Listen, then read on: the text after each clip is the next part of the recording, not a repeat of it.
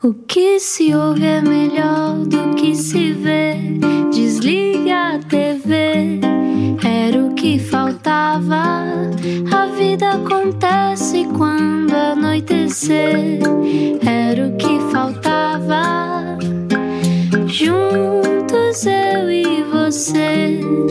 Boa viagem com a Rádio Comercial. Olá, seja bem-vindo à Rádio Número 1 de Portugal. A porta está aberta, eu vou fechar. Ana Martins fala com as pessoas. Olá, como é que tu está? Está aberta? Deixei a porta aberta do Não estúdio. É para arejar, não é? Que assim o vírus não entra. Estava a ouvir a música lá fora. Olá, como é que tu estás? Olha, estou muito entusiasmada. Hoje vamos falar com um grande músico e que também tem uma grande ligação à poesia. Eu adoro E à poesia. noite, e à noite, exatamente. Sim. E, e as coisas também estão ligadas, não é? Porque andar na noite também pode ser um poema, por assim Ah, dizer. sim. Será Porque- que a vida dele é um poema? Exatamente, suscita ali muita, muita coisa nova, muita aventura. O Agostinho da Silva é que dizia que quando acabássemos deviam dizer morreu um poema. Sim, Não, é é, lindo de bonito. morrer. O poema Sou Eu, que é também outro, outro poema da, da Sónia Balacó Uhum. e, e que é tão bonito. Falaremos sobre isso, sobre poesia, sobre palavras e sobre ah, deixar coisas boas nas vidas, nas vidas dos outros. Na Rádio Comercial, olá, quem recebemos hoje? Explica-nos como se eu tivesse acordado de um coma.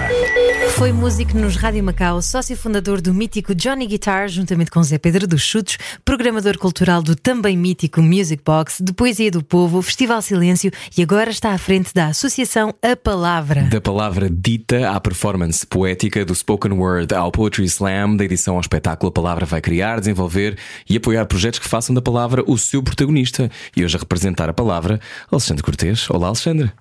Olá, boa tarde. Boa Olá. Olá, bem-vindo ao Era o que Faltava. Alexandre, eh, estás bem? Onde é que estás neste momento? Estás em casa? Neste momento estou em casa. Ok. Aliás, como um bom confinador, estou- tenho estado sempre em casa, evitando sair o mais possível. Claro. Alex, isto agora, esta fase é ótima para a poesia. Não sei se tens sentido isso, se as pessoas comentam isso contigo ou não, mas eh, uma pessoa fica um bocadinho aflita, não é? Não sabe o que mais há de fazer. Eu, pelo menos, escrevo bastante para carpir as mágoas.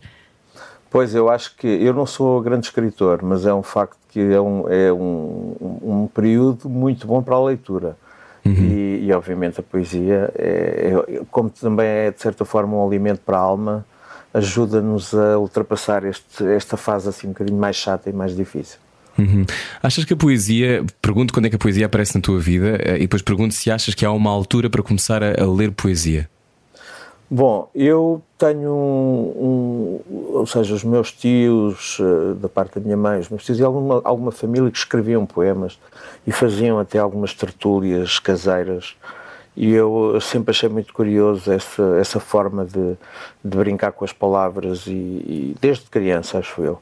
Mas, obviamente, depois, quando me comecei, a, quando comecei a perceber que a música ia ser, se calhar, a minha vida, porque eu venho de uma, venho de uma formação diferente, venho de arquitetura, e, e- mas de repente a música impôs-se e eu, com os Rádio Macau, comecei a dedicar-me a sério à música, logo no... diria- Aos tinha pai- 23, não é? Sim, mas antes disso até tivemos aquela fase em que as coisas ainda estavam em gestação e o grupo teve outros nomes, mas pra- basicamente os Rádio Macau nós éramos amigos de infância desde os 12, 13 anos, portanto havia, houve sempre uma grande cumplicidade e nós, como nenhum de nós escrevia ah, poesia, nem letras, ah, acabámos por arranjar uns amigos, tínhamos uns amigos que tinham esse sim talento, um verdadeiro talento, talento para a palavra, que também eles é que nos incutiram um bocadinho o prazer e o gosto de- da leitura de poesia. Eu lembro perfeitamente de, os meus 16 anos, 17, de, de me terem dado um livro do Baudelaire, de me terem emprestado um livro do Baudelaire e eu ter achado que aquilo era um universo absolutamente fantástico.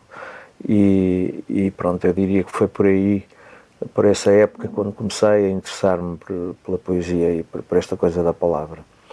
Uh, depois, obviamente, as coisas evoluíram e eu diria que comecei a, a trabalhar até com, enquanto músico mais uh, talvez no final do século XX, em 1996, 97, por aí que eu comecei a pensar.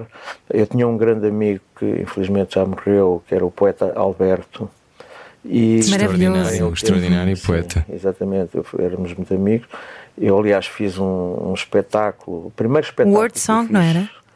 Não, antes disso, eu fiz um espetáculo uh, chamado Os Filhos de Rambo, com, que foi uma ideia minha e uma concepção artística e, e até musical, em alguns casos, que contou com o Alberto, uh, e depois era o Sérgio Godinho, o, o Jorge Palma, o João Peste e o Rui Reininho.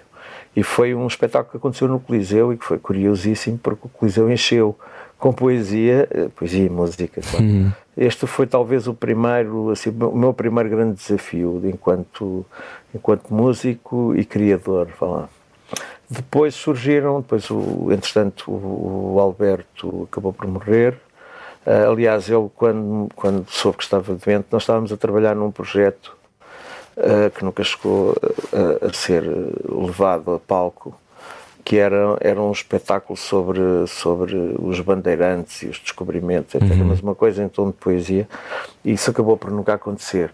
Mas depois eu então, com, o, com um grupo de amigos e com o Pedro Dorei nas vozes, que vinha dos Melerif Dada, acabámos por fazer o, o tal uh, grupo, esse grupo chamado Word Song, que depois pegou no, na obra do Alberto e, e reinterpretou-a Uh, recriou-a até, muitas vezes a metodologia não era a mais canónica, nós cortávamos os poemas, abríamos páginas ao calhas e nos livros e olha, vamos buscar um bocado aqui, aqui outro bocado, etc.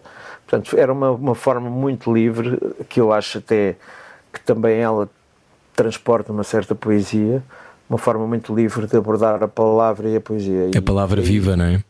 Exatamente, e foi a partir daí que basicamente todo este, depois mais tarde apareceu o Festival Silêncio, depois a Lisbon Poetry Orchestra e agora a palavra. Portanto, de certa forma eu acabei por, uh, sem querer, acabei ir muito nesta direção de, uhum. da palavra dita e da música. Aliás, eu até digo que, que eu nunca fui nem, nem, nem um grande escritor de canções, Uh, e portanto, de certa forma, encontrei aqui uma forma de um modelo de, me exprimir musicalmente com, com, com, com uma, uma, forma diferente, que é a poesia dita, não é?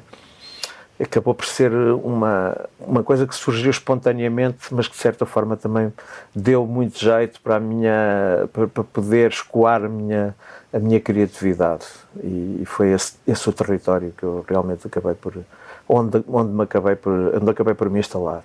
A poesia ainda é um território mal habitado em Portugal, Alex Cortês?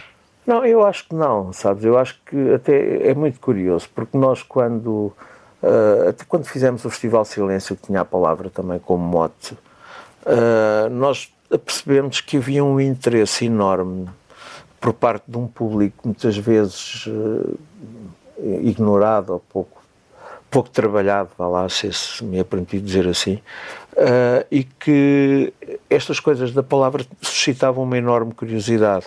E havia muitíssima gente a trabalhar, a escrever, uh, a publicar de uma forma independente, ou até pessoas absolutamente anónimas que nunca editaram nem publicaram nada e que de repente se mostravam muito entusiasmadas com esta ideia de poderem subir um palco e dizer poemas.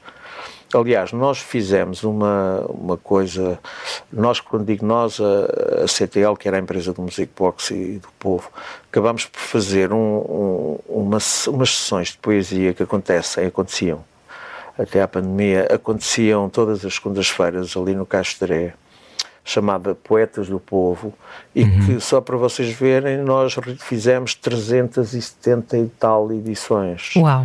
E, e, foi aí que, muito curiosamente, muitas pessoas que nunca tinham subido a um palco, nunca tinham, bem, aquilo não era bem um palco, mas pronto, nunca se tinham exposto publicamente, subiram ali, ganharam coragem, foram, mandavam-me os poemas, eu recebi centenas de e-mails com poemas de pessoas a quererem participar nisto e naquilo.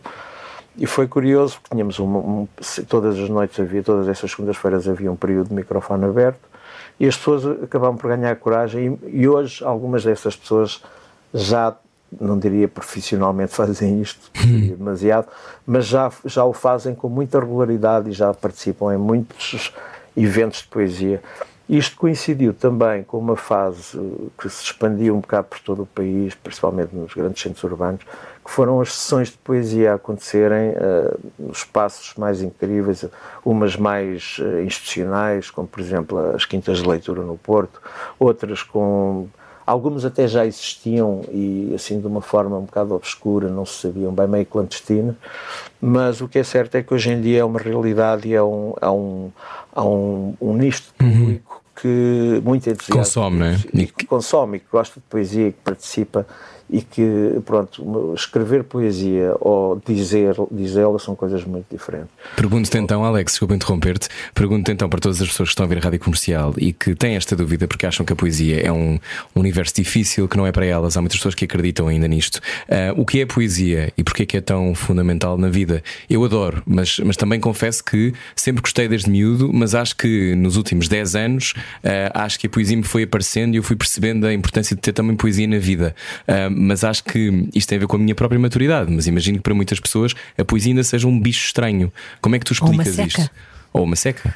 Pois, eu acho que as, pessoas estão muito habituadas a uma certa ideia canónica, diria eu, de, daquelas sessões de poesia que seria uma grande seca, estar ali com, normalmente com um violino, um violoncelo, uma coisa, uma música muito triste e as pessoas a declamarem, quase teatral, de uma forma quase teatral, enquanto que a palavra dita não é não é não tem nada que ser isso. E eu acho que para nós e para mim quer dizer para mim a poesia é uma forma de recriar um imaginário. Ou seja eu acho uma coisa extremamente curiosa. Qualquer um de nós se nós os três lêssemos o mesmo poema provavelmente cada um de nós teria as suas imagens eh, e sentiria esse poema de uma forma diferente. E isso é, é, é no fundo a, a magia a magia da poesia. Eu gosto imenso desta palavra, desta expressão, que não fui eu, creio eu que não fui eu que inventei, porque não me lembro quem é que inventou, mas que é, que, certeza que não fui eu. Mas que é que a poesia é o alimento da alma, não é? É aquilo que nos faz, que nos reconforta, que nos faz muitas vezes abrir horizontes. Às vezes as palavras têm essa capacidade e essa força de nos fazer sonhar também. Uhum. E eu acho que isso é extraordinário. E parece que descodificam aquilo que estamos a sentir, não é? Ou seja, às vezes há poemas que são a casa que nós estamos a precisar e não sabemos que existe. Exatamente, exatamente, exatamente. Eu acho que isso também é uma, é uma, uma boa ideia, é uma ideia interessante, porque realmente Uh, essa questão do habitar e do, do, habitar a poesia ou a poesia que nos habita a nós, quer dizer, habita em nós. E eu acho que isso é, é, é são sempre formas de, de comunicação uh, que, que, nos fazem viajar e que nos fazem viajar sem sair do mesmo lugar. Isso é, é, uma, é, uma, é uma ideia que me agrada muito. Eu gosto imenso de sentir isso. E acho que a poesia também não é uma coisa para se consumir desmesuradamente, ou seja, a poesia é uma coisa que, como tu há um bocado acho que, que querias uhum. sugerir, a poesia tem momentos e tem coisas, tem alturas em que nos faz, uh, em que é um reconforto, outras alturas em que nos pode até zangar. Agitar, não é? Agitar. Ou seja, a, a, a, poesia também é uma forma de luta e eu acho isso, tudo isso extremamente interessante extremamente importante. E qual é a importância da escolha das palavras, Alex? É, Pois, a escolha das palavras, eu, isso são segredos que eu não consigo revelar, eu não posso revelar porque eu, eu infelizmente não sou, não, não escrevo, escrevo o, o, que escrevo, escrevo para mim e tenho sempre imenso prioridade em, em mostrar a quem, a quem, quer que seja. Ah, mas, mas assim não vale, Alex. mas eu sou um leitor, sou um leitor, gosto de ler poesia e gosto de ouvir, gosto muito de ouvir poesia. Aliás, é uma coisa muito engraçada, porque a poesia e a palavra dita e a poesia declamada é uma coisa ancestral, já vem de, uhum. há, há, muitos, muitos anos. E, e se nós pensarmos, antes de haver uh, imprensa escrita, uh, era a única forma que existia de passar. Uh, as notícias também, não é? As notícias, as histórias, o, o, o que é na alma das pessoas antigas, vá lá. E é muito curioso porque, por exemplo, lembro-me agora que o, o, o Dom Quixote La Mancha, o livro do Cervantes, uhum. a abrir, ele diz, dedica, dedica o livro às pessoas que o leem ou às pessoas que o ouvirem ler. Portanto, estamos a falar para princípio do século XVII, 1600 e pouco, primeira década por aí, em que as pessoas realmente não, não, não tinham acesso à imprensa, ou muito poucos sabiam ler. E, portanto, a maior era, um, era quase um, uma pessoa saber ler, era um tesouro que tinha dentro de si e, e, podia comunicar com os outros. E lia, era muito normal haver sessões de leitura de livros lidos para, para, para, para todos, para o povo, não é? Porque as pessoas não sabiam ler. E isso denota logo a importância da forma como, da leitura da poesia, da leitura em voz alta, tudo isso foi extremamente uh, importante para, a nossa, para, para, o nosso crescimento enquanto, enquanto Humanidade. sociedade. Uhum. Isso foi Alex Cortês, e sendo tu um leitor ávido, tens algum livro de cabeceira que não possas passar sem ele? Uh, eu não diria isso, eu tenho sempre muitos livros de cabeceira, não é? Tenho sempre vários livros de cabeceira. Por acaso, o livro, o livro que estou agora é a autobiografia do Woody Allen, não é assim? é tudo. Tem, não diria que não é todo poético, mas não tem grande poesia. Mas, por exemplo, uh, eu, eu, eu, por exemplo, um, um, autor que eu, talvez por essa afinidade, que um poeta que eu, que eu gosto muito de ler, é, é o Alberto, não tenho uhum. dúvidas sobre isso mas eu gosto muito, por exemplo, da poesia surrealista uh, portuguesa. Cesarini. Gosto muito, sim, do Cesarini, por exemplo, entre outros, o Pedro Humo, o António Maria Lisboa, uhum. o, o Alexandre O'Neill, etc. Eu acho que são que foi uma fase muito rica, até porque nós, como tivemos este período negro, cinzento, escuro, que foi a ditadura, muitas vezes os poetas eram obrigados a reinventar, só então uhum. então viviam quase na semiclandestinidade, mas aqueles que eram publicados muitas vezes viam-se obrigados a, a, criar formas de fugir à censura. E isso, de certa forma, transfere para aqui um. Para, para este território também uma, uma, uma, uma característica muito especial, é que as palavras servem para isso, para serem manipuladas, para serem transfiguradas, travestidas, como, gosto, como também gosto de dizer, uh, e muitas vezes uma palavra pode aparentar ser extremamente inocente e na realidade é tudo menos inocente. Uhum. Pode ter muito, muito uma carga simbólica muito, muito forte. E para ser simples, então, mas ser altamente complexa, não é? Como é o caso da Sofia de Melbrenner. Exatamente, exatamente. A Sofia que tem uma poesia que eu considero, uh, eu considero também uma, uma das grandes poetas uh, do nosso passado recente, não é? E, e, eu acho que ela tem uma obra espetacular. E debaixo, ou por trás daquela simplicidade são norma, normalmente reflexões muito profundas ou estados de espírito até muito complexos.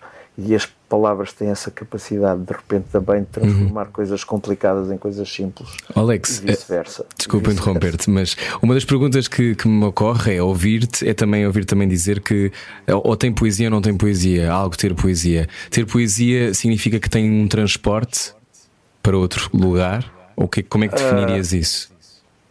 Sim, ter poesia, a ideia de que, que algo é algo poético, às vezes, pá, este aqui está um ambiente muito poético. O que é que isso quer dizer? Pois, eu acho que também cada um de nós terá essa leitura, mas a partir de eu associo muito essa expressão a algum mistério, alguma magia. Uh, também, por exemplo, uh, muitas vezes, embora isto possa não ser. Eh, isto, cada um pode achar o que quiser do que disto que eu vou dizer, mas para mim, muitas vezes há uma certa nostalgia, uma certa melancolia uh, que está normalmente impressa na poesia, mas uh, pelo menos uh, há sempre um estado de espírito que, que, transparece através de um poema. E eu acho, ou que até nos motiva a nós um determinado estado de espírito, às vezes Uh, sei lá, a pensar que estou num fim de tarde, num uhum. pôr do sol, e de repente leio, estou a ler qualquer coisa com um caráter mais bucólico, isso acaba por, por, por, se transformar num momento, naquilo que se diz assim, isto é poesia. Há aqui poesia, ao olhar para uma fotografia, olhar para uma paisagem, uh, até ouvir uma peça de música clássica, uma coisa qualquer. De repente os momentos transformam-se em momentos poéticos.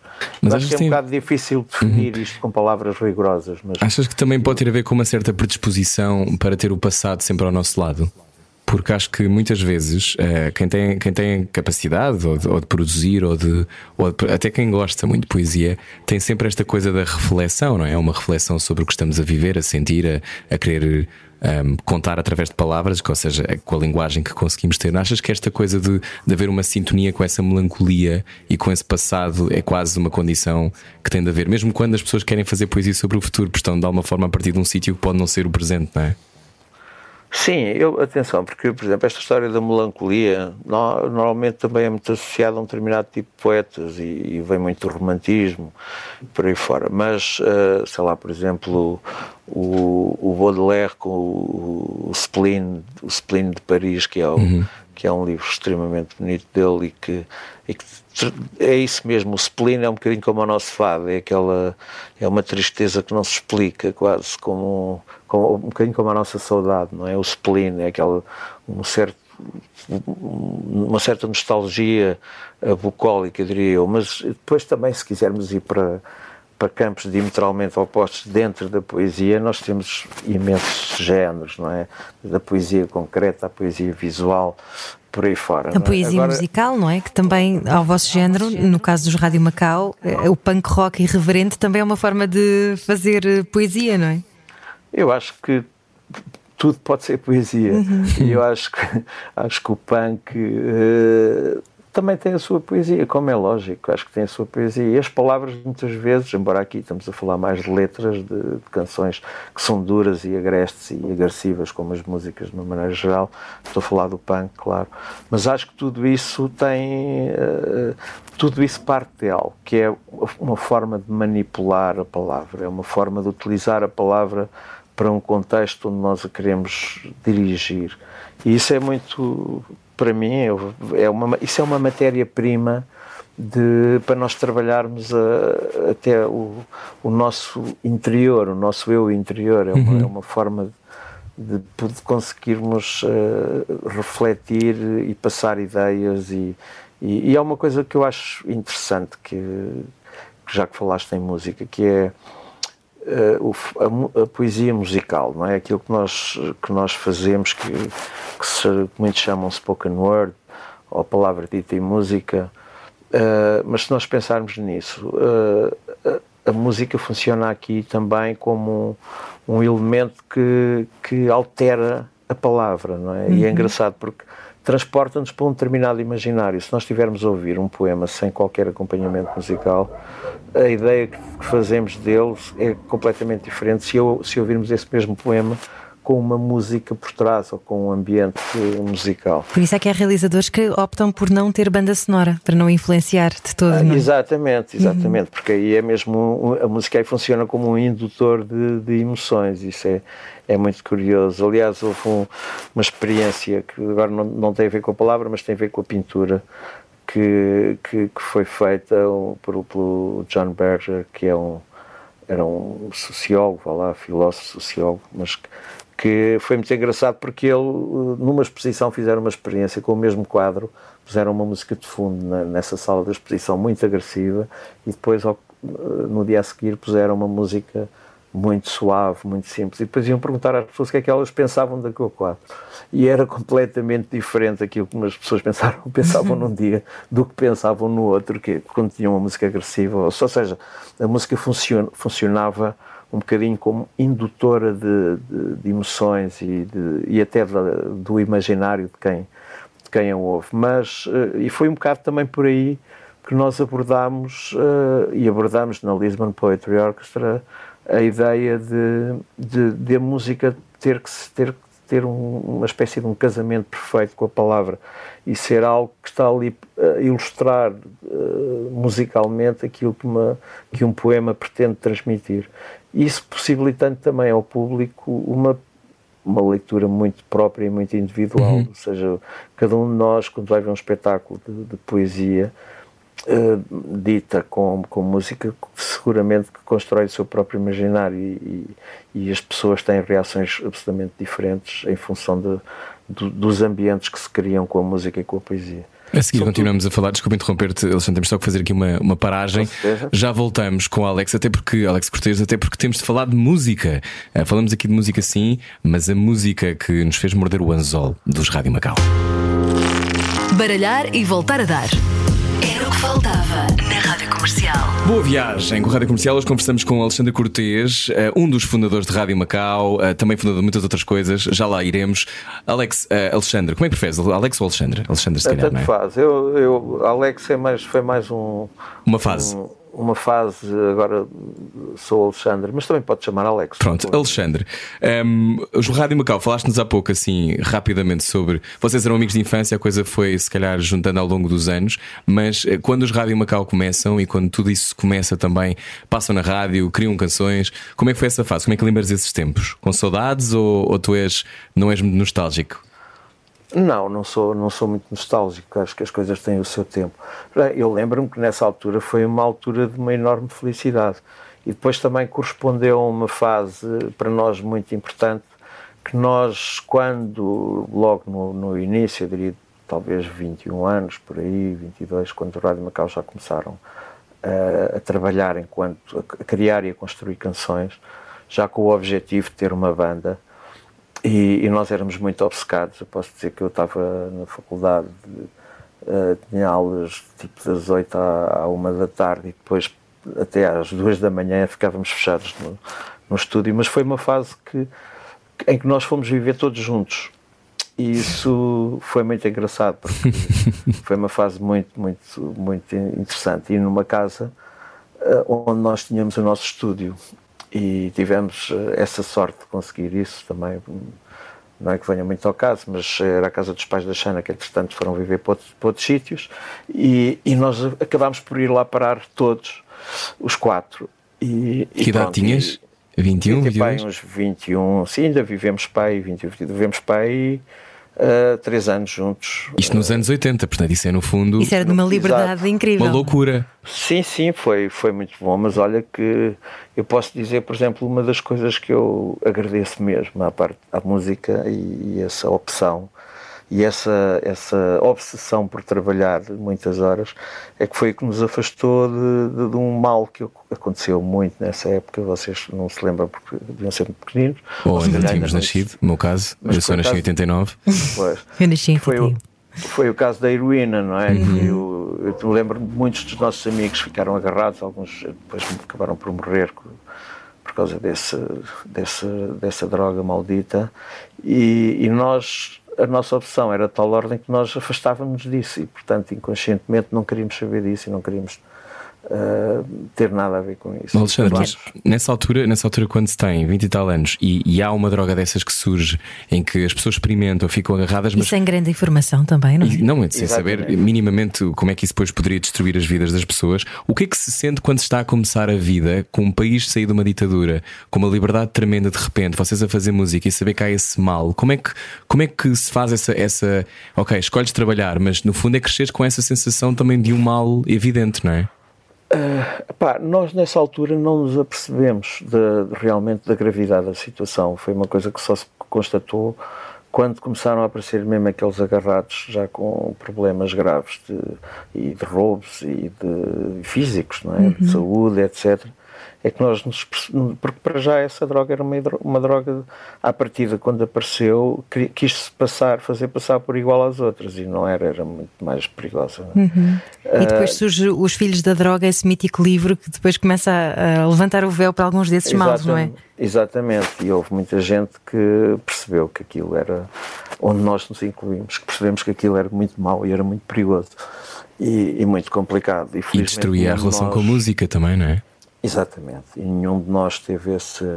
Houve casos, há casos de músicos uh, conhecidos até uhum. que, que, tiveram essas experiências e passaram por elas. No entanto, eu, eu creio que, que felizmente que, que eles não acabaram por não uh, por, por ultrapassar e sair desse, desse vício.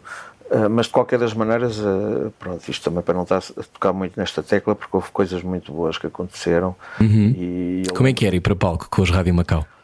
Uh, era Nessa altura era muito bom, era, ainda sempre foi. Eu acho que essas coisas ainda hoje é, mas embora já não com Rádio Macau, mas a experiência de subir a um palco e de fazer um espetáculo, eu acho que é, é algo que que continuará sempre em mim, pelo menos, a ter eh, aquela pontinha de nervosismo e aquela excitação hum. e aquela adrenalina. Isso é, é, é, fantástico. Essa é que é uma boa droga, essa adrenalina que daí vem. E a adrenalina uh, da noite, uh, Alexandre, tens, a noite é um lugar de começo e tu sempre estiveste também nesse local com a music box, com tudo aquilo que te dinamizas. A noite também é um local de adrenalina. Leva-nos esses tempos do music box e do Johnny Guitar. Sim, olha, o Johnny Guitar foi uma experiência também muito engraçada porque uh, foi um bocado fruto do facto do Rock Rendezvous ter fechado uhum e deu achar que, que não, não havia nenhum espaço onde as bandas pudessem tocar e achava que isso era também uma grande falha e uma grande falta na cidade de Lisboa, não é? Aliás, no país todo, mas em Lisboa, o facto da capital não haver um sítio onde os grupos pudessem mostrar era, um, era uma falha enorme. E, e, por acaso coincidiu com uma oportunidade que me surgiu através de uma amiga que era porteira de um espaço e que me disse: Epá, olha, aquilo vai fechar, não queres ficar com isso, estás sempre a falar que gostavas de ter um clube de rock e tal. E depois eu, assim foi, falei com o Zé Pedro. Isto foi uma coisa muito engraçada, porque eu telefonei ao Zé Pedro e encontramos nas Amoreiras, no café, e, e eu mal escolhi. Ele disse: Então, o que é que, o que, é que me queres contar? E eu disse-lhe: Olha, pá queres, queres abrir um clube de rock comigo? E ele, sem saber o quê, nem aonde, nem, nem como, disse logo, claro que quero. o mais então, fixe do mundo, sempre, Zé Pedro. Sim, muito, muito, isso não há, não há dúvida. E, e passado dois meses estávamos a abrir o, o, o Johnny Guitar. Uh, foi assim daquelas coisas que fomos para lá, fomos nós que com tijolos, criamos, fizemos uma parede, fizemos assim tudo um bocado em cima do joelho, mas, mas lá se conseguiu fazer a coisa. Vê-se um bocadinho dessa magia no documentário Zé Pedro Rock and Roll que saiu este verão, acho eu, acho que foi este verão, um, o verão passado, 2020, mas é, vê-se um bocadinho dessa magia. Aquilo era mesmo, era um antro de loucura, não era, Alexandre? Opa, era, aquilo, era um, aquilo acima de tudo foi, era um péssimo negócio, porque nós. Sim, nós, estavam sempre a dar vidas a toda a gente. É verdade, aquilo havia, havia malta que, que se ficava indignada quando tinha que pagar. Isso é ótimo. E, então, mas que estás-me a pedir dinheiro? Somos amigos. Pois aquilo realmente chegou a um ponto que depois tornou financeiramente insustentável, claro. Insustentável. Porque nós praticamente nunca ganhámos dinheiro. Eu acho que, fazendo as contas, perdemos dinheiro com, com, com, com, aquilo, através de, depois de situações de impostos e coisas que, pronto. Era, era tudo uma altura em que não se levava nada a sério, não é? Ou seja, até mesmo com os impostos, muitos dos músicos. Uh, muitos músicos tiveram problemas depois com as finanças e com, porque era tudo um bocadinho um bocadinho ad livre, não havia ainda uma uma consciência, nem uma relação tão profissional, vá lá, uh, com, quer com o sistema, que toda a gente fugia aos impostos, não havia faturas, não havia uhum. isto, não havia aquilo, e nós também nem sequer, nem, nem sequer nos preocupávamos muito em fugir a nada, nossa, no, no, o nosso know-how no, nessa área era, era nulo. E então nós, às vezes as coisas não se pagavam e depois quando apareciam, apareciam com multas e com. Pronto. Ou seja, também não interessa agora falar muito sobre claro. interessa falar sobre as coisas. Mas como é que lembras essa, essa noite, esses tempos irrepetíveis? Porque há essa zona de tempos Epá, irrepetíveis, não é? Tinha, um, tinha uma característica muito, muito, muito engraçada, que era aquilo era um clube com clientes habituais, ou seja, os músicos todos paravam ali, artistas plásticos, uh, agitadores da noite. Depois aquilo havia também um, uma, na altura, é preciso perceber que em Lisboa, na altura, havia muito poucos sítios onde sair à noite. É? Havia, o, havia o Platô, o Alcântara, depois mais tarde, o Barro Frágil, dois outros, o Frágil, o, o Sudoeste, o, os, três, os Três Pastorinhos, havia assim meia dúzia de sítios, de maneira que as pessoas, inevitavelmente, os noctívagos, como eu, normalmente, como eu era, normalmente acabavam por se encontrar todos no mesmo nos mesmos sítios e portanto havia assim uma nós saíamos eu ia eu saía sozinho às duas da manhã ia para o Lux por exemplo já mais tarde quando o Lux abriu mas ia ao Lux e sabia que ia lá encontrar alguém conhecido e realmente uhum. chegava lá estava lá o grupo de amigos portanto era era um era um bocado por aí e, e, e essa cumplicidade essa amizade entre músicos e, e muitas vezes muita cumplicidade até até curiosamente, uma coisa que não era muito normal nos anos 80, que era uh, os músicos tocarem uns com os outros, é? fora das bandas. Uhum. Se uma pessoa dizia, chegava à sala de ensaios e dizia ao, aos outros elementos da banda: é pá, fui convidado para fazer uma coisa com o baixista, com o baterista tal da banda tal. O pessoal ficava logo ali com uma ciumeira doida, não era uma coisa que não era frequente, era tipo clube de futebol: jogas nesta equipa, jogas. E nós, mas curiosamente, através destes encontros e destas cumplicidades, começaram a aparecer projetos como o Palmas Gang, por exemplo, uhum. que juntava o Jorge Macau com os Chutes e o Jorge Palma, ou até os Cavacos, que era um, um, grupo humorista que nós tínhamos que também. Com o Jimba, não era?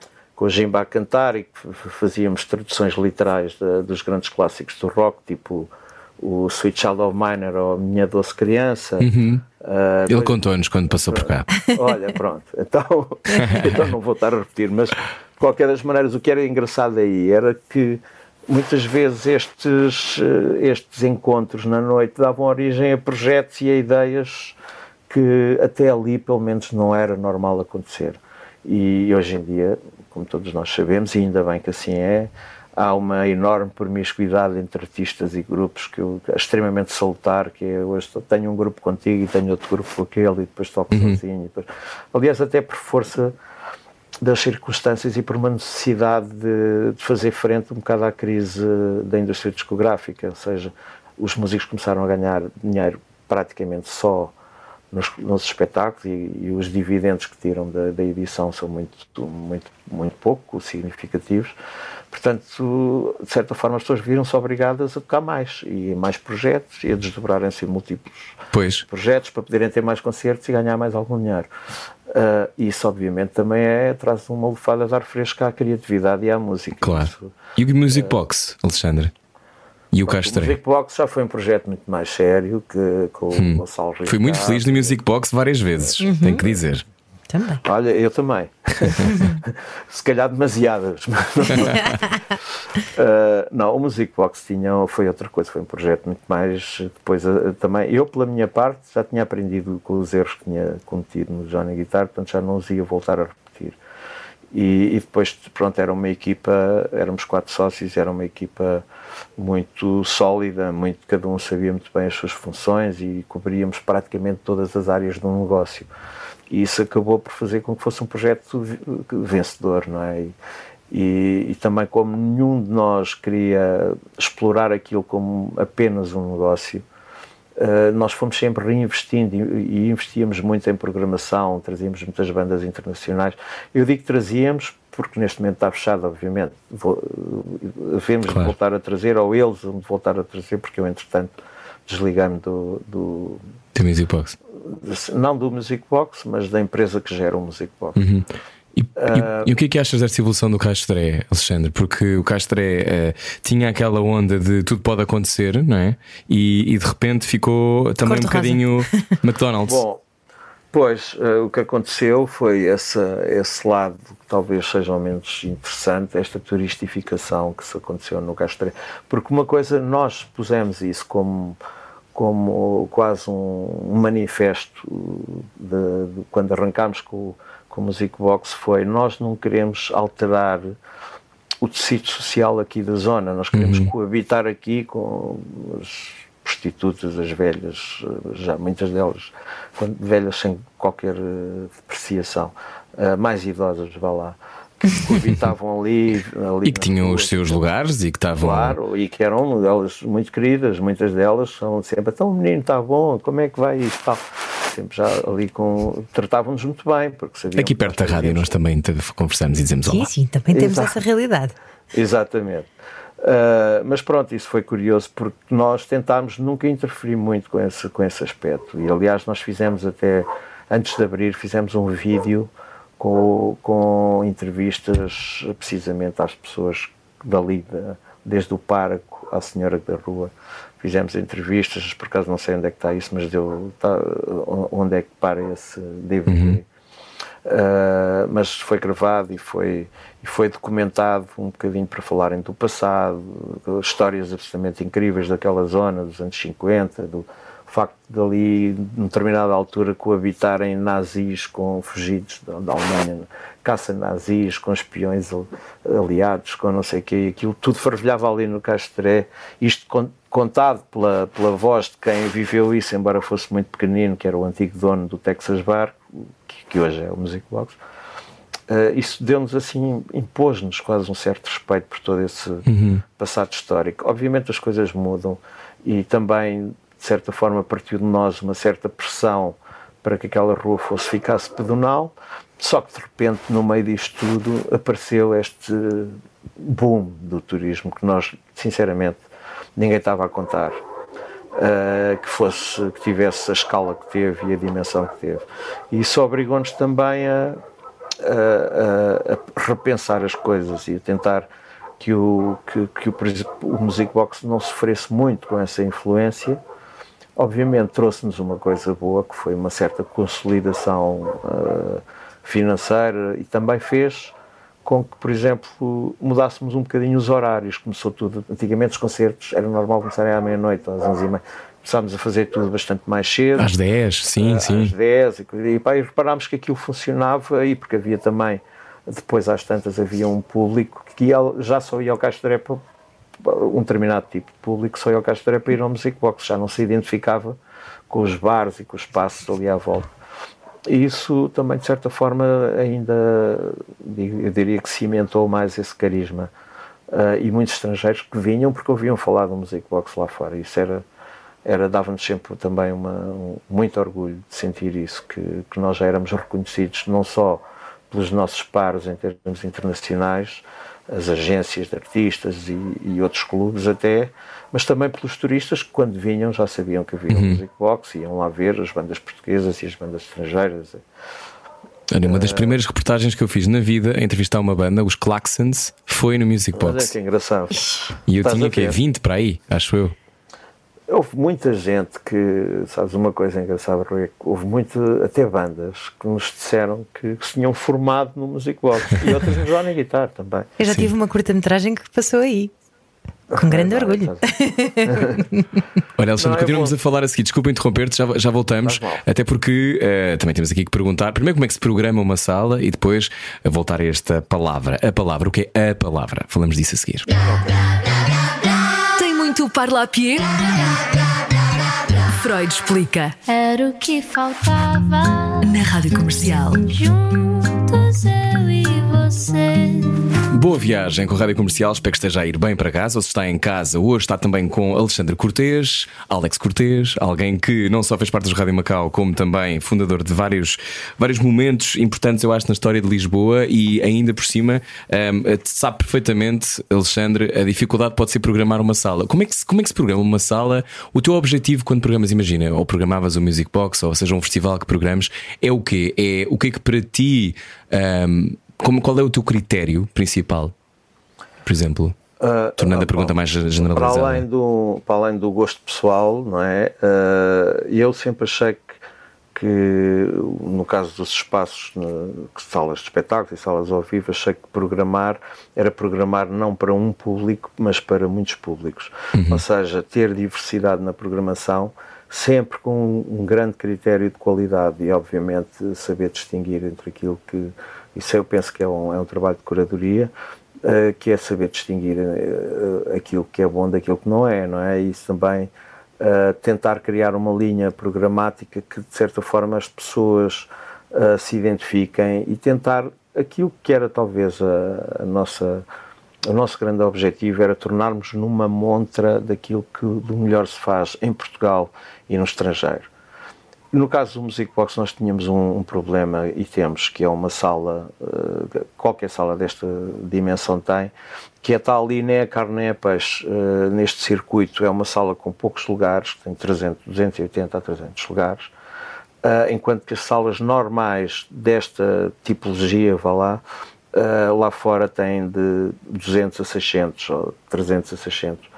Portanto, nós para conseguirmos ter grupos que normalmente tocam em salas de 600 lugares, uh, aqui tínhamos que abdicar muitas vezes das margens possíveis de lucro. Ou seja, nós tivemos imensos espetáculos que muito por muita carolice nós contratávamos os artistas, eles vinham e sabíamos que mesmo vendendo os bilhetes todos com a sala esgotada, não dava para pagar o cachê ao artista. Hum. Mas nós decidimos que era necessário fazer esse investimento para manter o hype, não é? Manter aquilo claro. chama hype.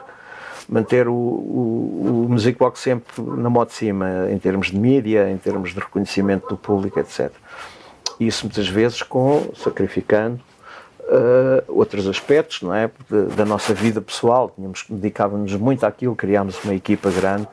Hoje temos um. Eu depois, entretanto, eu só fui programador nos primeiros 4, 5 anos. Uh, depois uh, eu, eu, dou aulas também, convidei um aluno meu que, para fazer comigo esse trabalho. Depois passei-lhe a pasta, é o Pedro Azevedo, que é hoje o, o programador do, do, do Musicbox. E, e, é tão simples quanto isto, eu às tantas.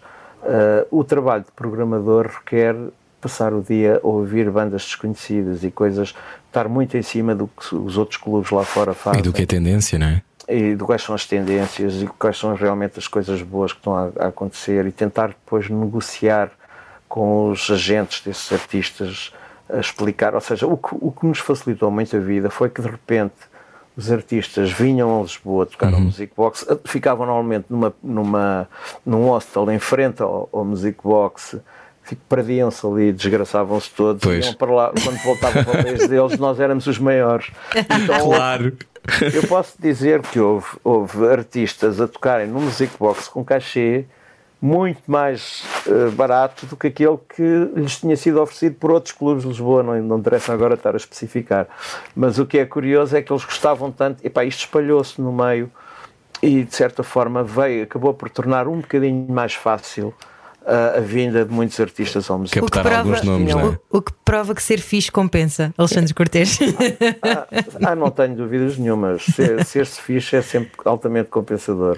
Olha, tu há pouco disseste que uh, antigamente que eras noctívago e que hoje já não és. Não se é noctívago para sempre, Era então? isso, é possível a reforma, então, verdadeira.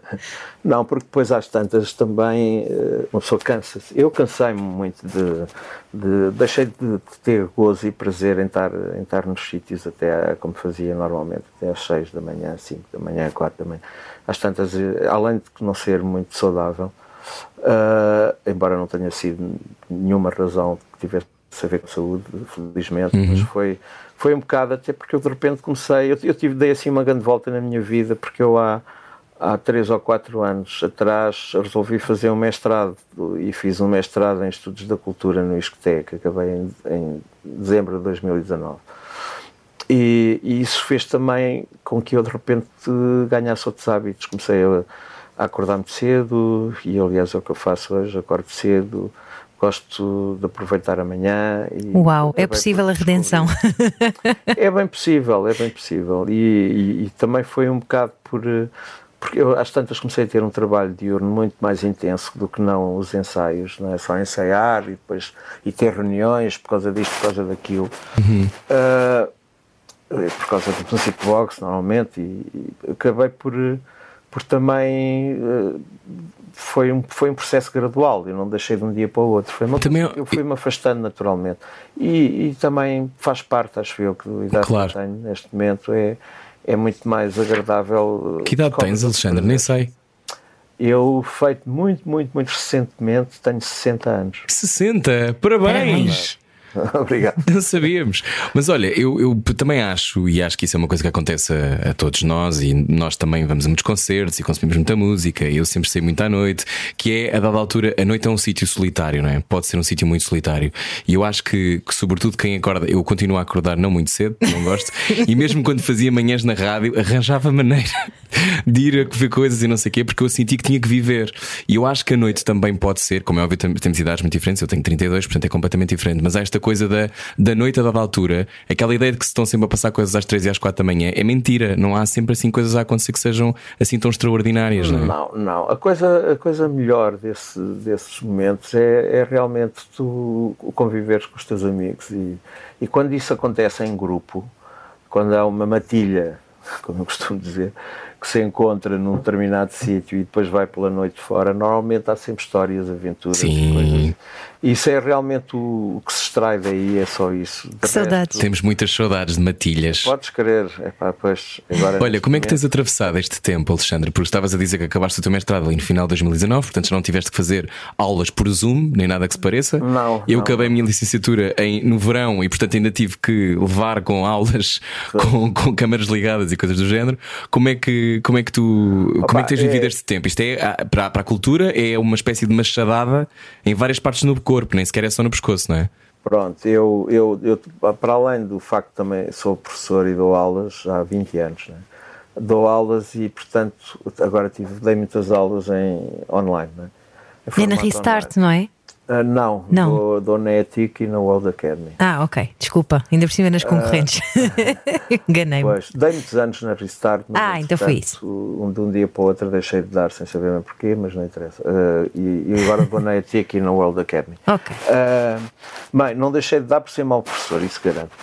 Ah, mas de qualquer das formas, eu, isto só para dizer que também tenho, tenho, tenho essa componente de, de- do- de ter que preparar aulas e dar aulas online que não tem nada a ver com, com o presencial, é sempre é muito pior, não tem, não tem qualquer comparação possível.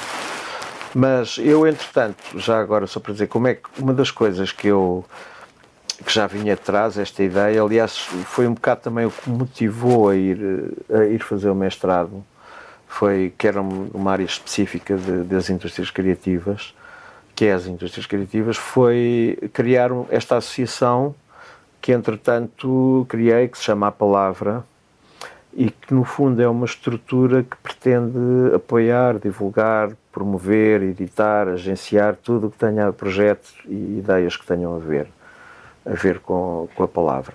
E nesse sentido, nós neste momento estamos a produzir já uma fase de pré-produção, mas já, já bastante adiantado, um festival que vai acontecer em junho, em Oeiras, chama-se MAP, Mostra de Artes da Palavra, e que é um festival já com uma certa dimensão, porque são vão ser eh, entre organização e, e participantes são perto de 400 pessoas, são 80 eventos em 30 locais, eh, portanto é, um, é, um, é uma certa dimensão. Eventos não são eventos gigantes, são eventos com dimensões variáveis, mas à partida eh, é, um, é muito diversificado, atinge muitos, abrange muitos públicos. Ah, e também não queria deixar, de, por exemplo, de aproveitar esta oportunidade para lançar aqui já um desafio que um dos, um dos eventos que chama-se ah, A Secreta Vida das Palavras e é um concurso de fotografia aberto. Aliás, as pessoas podem ir a secreta vida uh, gmail e mandar e, e ver, ou podem ir ao site da palavra www.apalavra.pt e ver as os regulamentos, etc. Mas a ideia é ser um concurso de fotografia de onde vão ser selecionadas 50 fotografias para fazer uma exposição e dessas 50 são escolhidas a 10, as 10 melhores. Essas 10, ou as 10 melhores ou as 10 escolhidas uh, por um júri. Essas 10 são enviadas para cinco poetas, escritores, cada um vai escrever um texto ou um poema inspirado nessas dessas duas fotografias.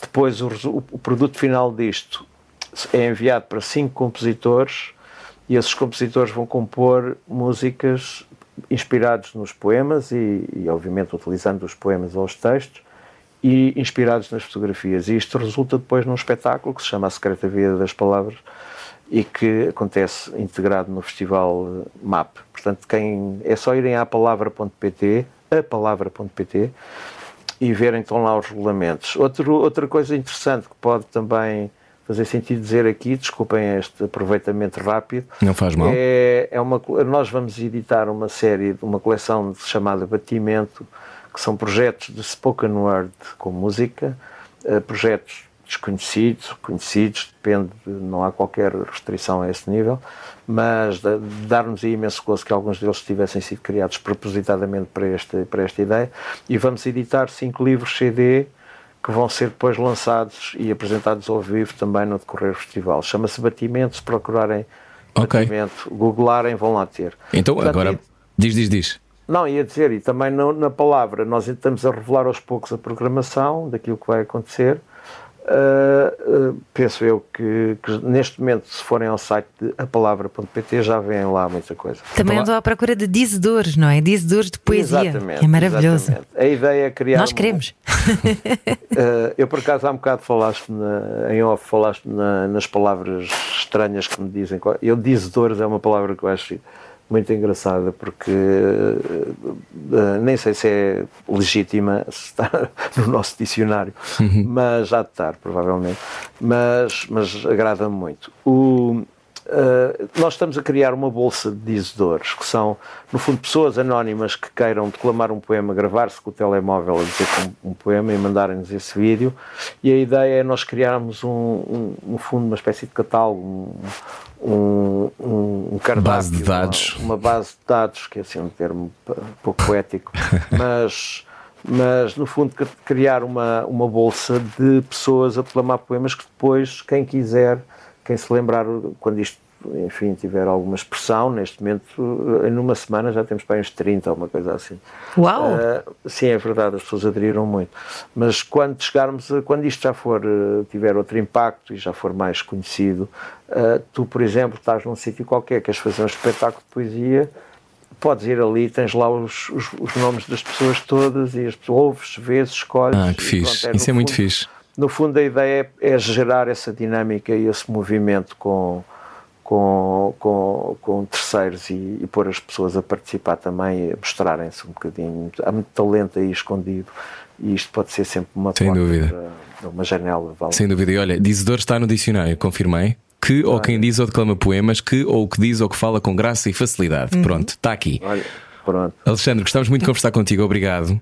Uh, Pergunto-te qual, qual, é a palavra que gostas mais de dizer, já que falamos muitas vezes, falamos muito palavras, mas não dissemos a que tu gostas mais de dizer. Há alguma? Epá, eu, eu, não, eu vou dizer uma palavra que não é a que eu gosto mais de dizer, porque isso tinha que pensar muito e agora não há tempo. Uhum. Uh, tinha, mas há uma palavra que eu acho tão divertida quando ouço, que não sei porque dá-me, que é supimpa. Supimpa. é pá, é supimpa. É pá, adoro. Não, ah, é esta entrevista foi supimpa. Alexandre, Exatamente. obrigado. Obrigada, Alexandre. Beijinho. Eu é que agradeço e, e obrigado a todo o vosso auditório também. E, e um beijinho até, até breve. Obrigado, Alexandre. Adeus. A palavra.pt para descobrir tudo sobre a palavra. Lá está. Nós voltamos amanhã com mais conversas. Beijinhos e boa semana. Adeus, obrigado. boa semana. Era o que faltava. Com Rui Maria Pego e Ana Martins. Juntos eu e você. Na comercial.